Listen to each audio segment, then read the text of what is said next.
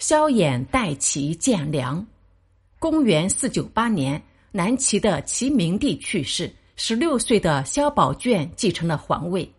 萧宝卷当上皇帝后，每天吃喝玩乐，根本不管国家大事。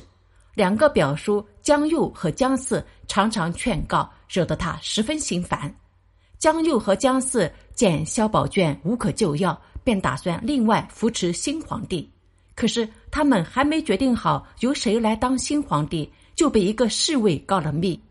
萧宝卷想起那句“做事不可在人后”，立刻下令将两位表叔杀掉，然后得意的在殿堂内骑马奔驰，还对侍卫们说：“他们不让我在宫内骑马奔驰，现在我想怎么骑就怎么骑，简直太快活了。”这个荒唐皇帝在位时，每个月有二十多天要出宫游玩，有时白天，有时夜晚，所到之处要把百姓统统赶走，谁若犯禁，一律格杀勿论。老百姓吓得提心吊胆，只要听到驱散的鼓声，连衣服鞋子都顾不上穿，就赶紧躲起来。有一次，人们抬着一个病人走在路上，正好碰到萧宝卷出巡，那些人丢下病人，一哄而散。负责清道的官吏怕被皇帝看到，干脆把病人推到河里，活活淹死了。除了这些，小宝卷还在宫里带着宠妃表演杂技，开设集市，在地面上贴上一朵朵黄金凿成的莲花。他的荒唐行为引起很多人的不满，最后被萧衍废了帝位。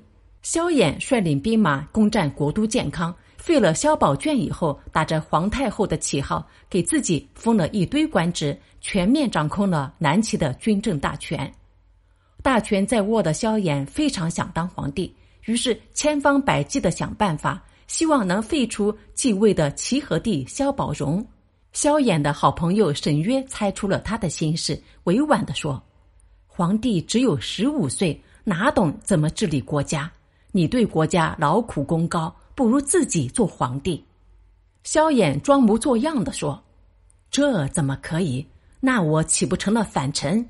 再说，我也从未怀有此意。”沈约知道他在装糊涂，过了一段时间，再次提起此事。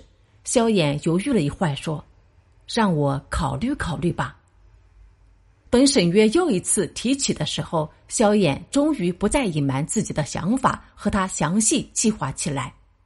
他们写信逼迫齐和帝禅让帝位给萧衍，还到处放话说萧衍称帝是天意。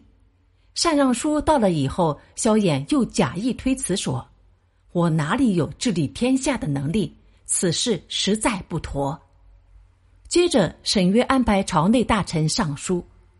我等臣民恳请大人早日称帝，实乃众望所归。萧衍这才装着很勉强的样子接受了众人的请求。